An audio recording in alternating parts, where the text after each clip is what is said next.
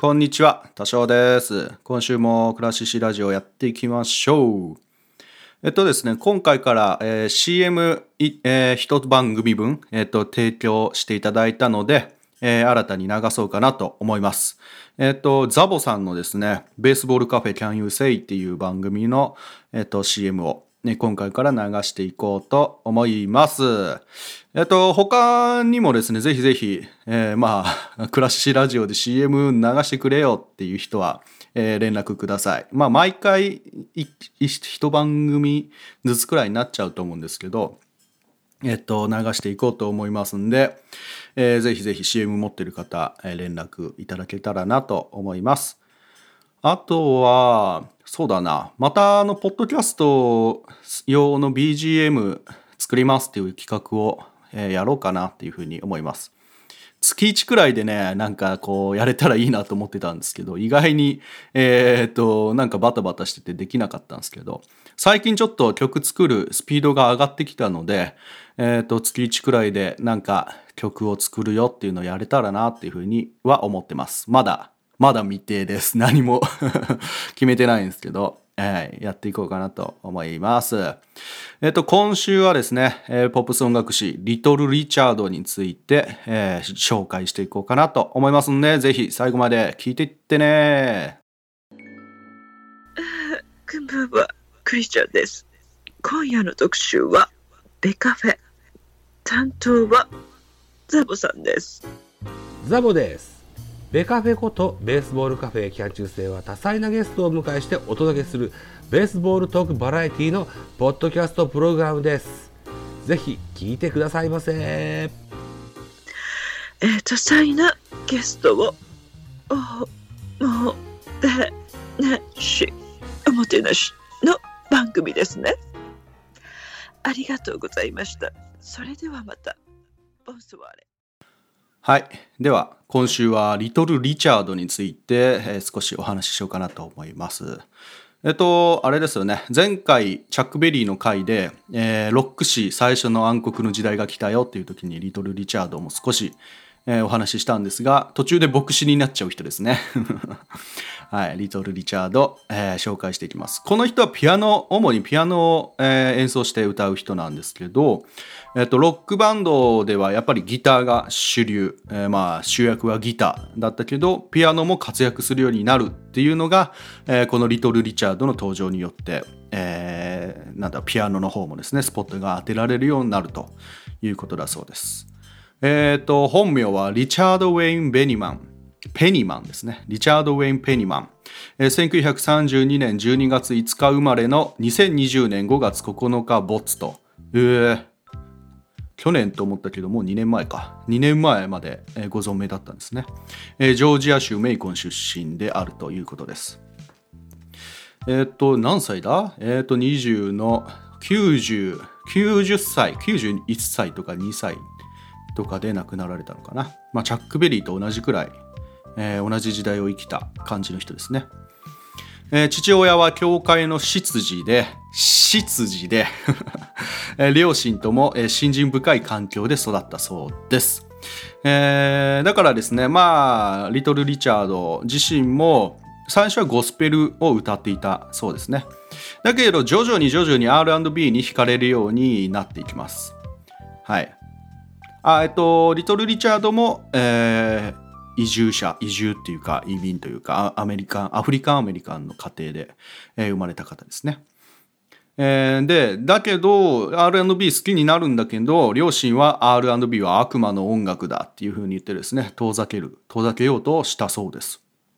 まあまあ、当時のね、えっ、と、差別意識がまだまだ、えー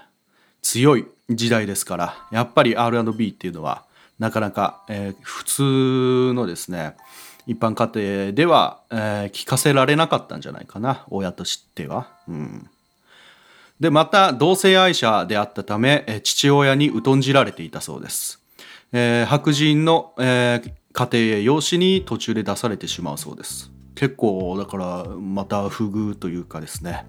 えー親から疎んじられるっていうのはやっぱりね、なかなかこう、つ辛いというか、うん、ありますよね。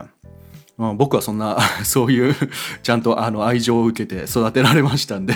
わからないですけど、うんえー黒人っていうことであったり、えー同性愛っていう理解が乏しい、えー時代の中で二重の差別を受けてマイノリティとしての葛藤を持っていたそうです。いやまあすごいですよねだから黒人差別がすごい、えーはびこっているというか、えーそういう意識が強い時代でさらに同性愛者でもあったということですね。はい。で、えーしばらくはですね、えー大人になって、えーされ皿洗いの仕事をずっと続けていたそうです。で、1951年から1954年にかけて、ピーコックレコーズっていうところから、えー数枚シングルを出すけど、ほとんど売れなかったと。で、えー1955年にえースペシャルティレコーズからトゥッティフルッティでデビュー。えーこれがめちゃめちゃヒットしてず、えー次々と、えーヒット曲を出すということですね。トゥッティフルッティっていうのはですね、まあ本当に代表曲なんですけど、えーイタリア語で、うん、あらゆる果実っていうか、トゥッティって全員でとか全部でっていう意味がね、えー吹奏楽とかオーケストラやってるとトゥッティってよく言うんですけど、はい。トゥッティ、フルッティ、あらゆる果果実。えっ、と、あんまり 歌詞の内容とかとはあんまり意味がない、えー というかですね。えーまあ、とにかく女の歌を歌ってるんですよ。あの女はこうで、あの女はこうでっていう感じで、えー歌詞はあって、原曲はもっとエロかったらしいんですけど、まあ、レコーディング時にさすがにちょっと、これは流せねえってことで少しいじったそうです。はい。で、トゥッティフルッティのところは、えっ、と、本当の原曲、原曲っていうかですね、原曲は、えー if it's tight, it's alright. If it's greasy, it's make it easy.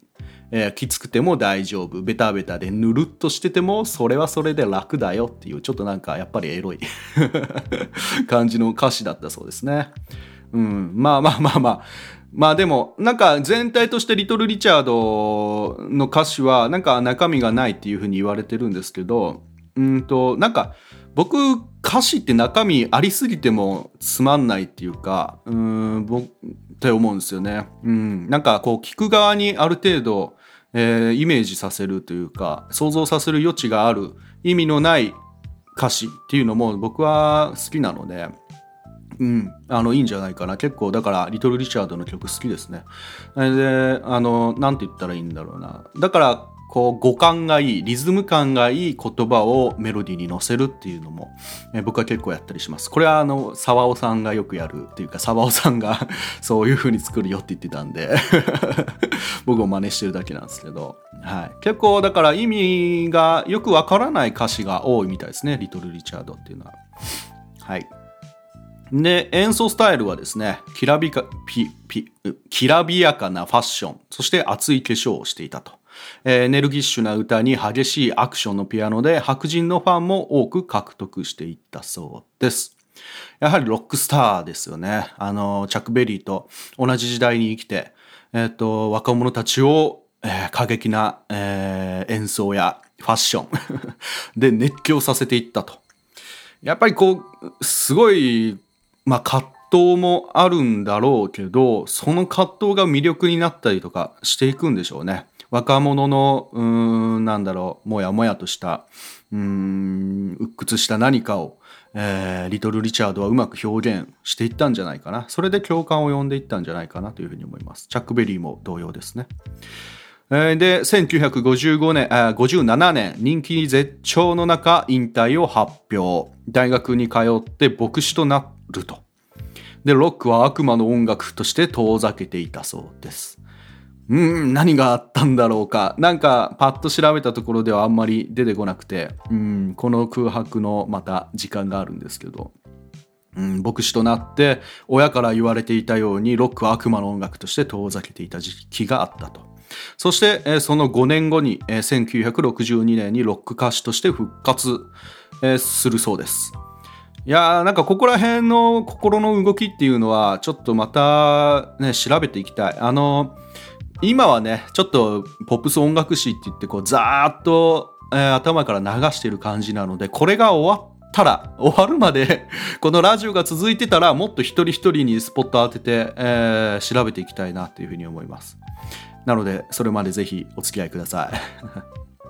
おいで、えーその、えー復帰コンサートで前座を務めていたのが、えー当時無名だったビートルズと。んで、また、えーサポートギタリストとしてジミー・ヘンドリックスもいたと。おー すごいライブだったんですね。まあ当時、えーっと、無名だったと言っても、やはりその片鱗を表していたのではないかと思います。この時のライブ映像とかあるんかな？ちょっと見てみたいな。で、1986年、ロックの殿堂入りをしたそうです。えっ、と、チャックベリーは何年だったかな、うんロックの殿堂入り1986年。あ、同様に同じ年ですね。まあ、チャックベリーの方が先だったということなんで、その後に、えーリトル・リチャードも殿堂入りと。えーそして1992年、東京公演があったんですけど、告知不足で50枚しかチケットが売れず中止という事件があったそうです。全然意味わかんないですよね。50枚 ?50 枚ってどんだけ告知してなかったんだよって感じですよね。その公演する会場もポスターとか作らなかったのかな本当に何もしなかったのかないやーでもねリトル・リチャードくらいビッグなら鍵つけてくると思うんだけどまあ当時はネットのね普及もなかったそんなになかったと思うんでうん、まあ、50枚か。ちょっと辛いですね。まあまあ中止になったと。そして19 2013年引退を発表し2020年にがんで、亡くなられます。というのがリトル・リチャードの、えーまあざっくりとした生涯ですね。で、なんか、ネットの情報ですけど、リトル・リチャードの生涯を描く映画っていうのがまた今制作中だそうです。で、えっと、映画もすでに出てるのもあるんで、僕ちょっと時間があればそれも見たいなっていうふうに思うんですが、えっと、また見たら、えー報告、しようかなというふうに思います。はい。ということで、次回はですね、ファッツドミノっていう人を紹介するんですけど、ファッツボニドミノ、僕言葉だけというか、あの、は知ってて、えーまたピローズなんですけど、ピローズの曲にね、ファッツドミノに習った、なんちゃらこうちゃらっていう歌詞が出てくるんで、ファッツドミノ、えーまた次回喋れるのが楽しみです。ということで、今回はリトル・リチャードでした。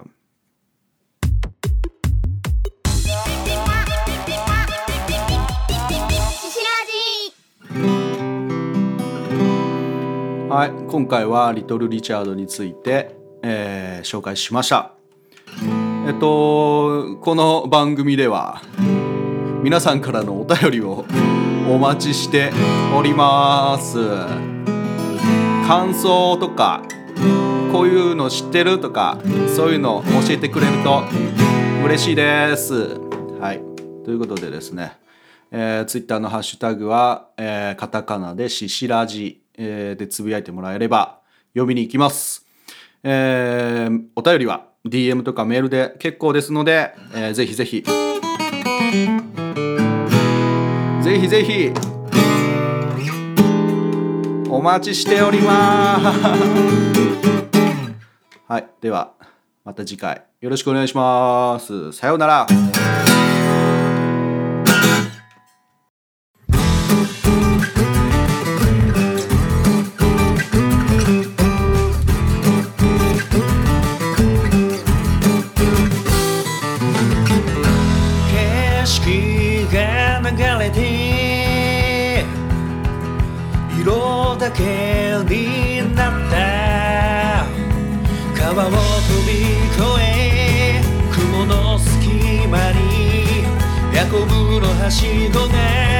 がかか